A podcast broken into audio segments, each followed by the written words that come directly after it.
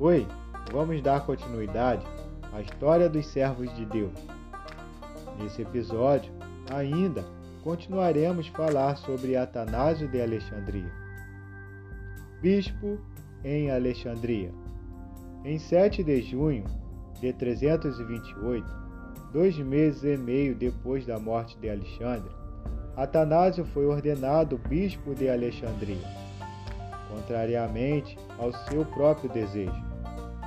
Pelo, pelos próximos 45 anos de bispado, ele passaria 17 anos em cinco exílios, entre 336 e 366, sofrendo pela fé. Diante de uma ordem do imperador Constantino I, Atanásio se recusou a restituir a área que voltava do exílio, a igreja que ocupava, ocupara em Alexandria.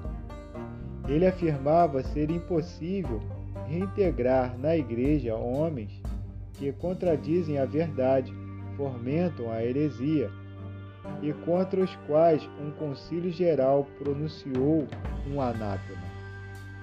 Recomeçaram os conflitos em Alexandria.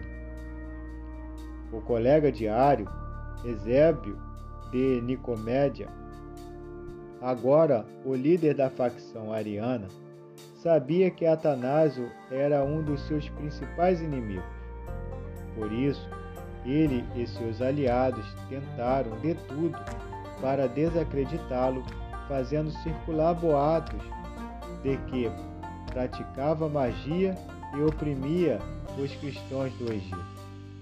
Constantino I ordenou que Atanásio se apresentasse diante de um sinódo presidido pelo historiador Eusébio de Cesareia.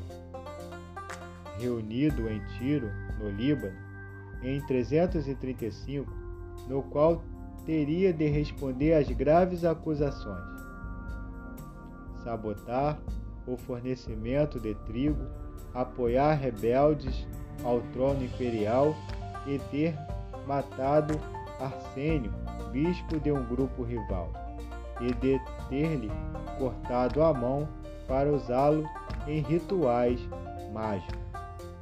Fica aqui esse episódio. No próximo episódio, vamos ver o que aconteceu com Atanásio depois das calúnias de seus inimigos.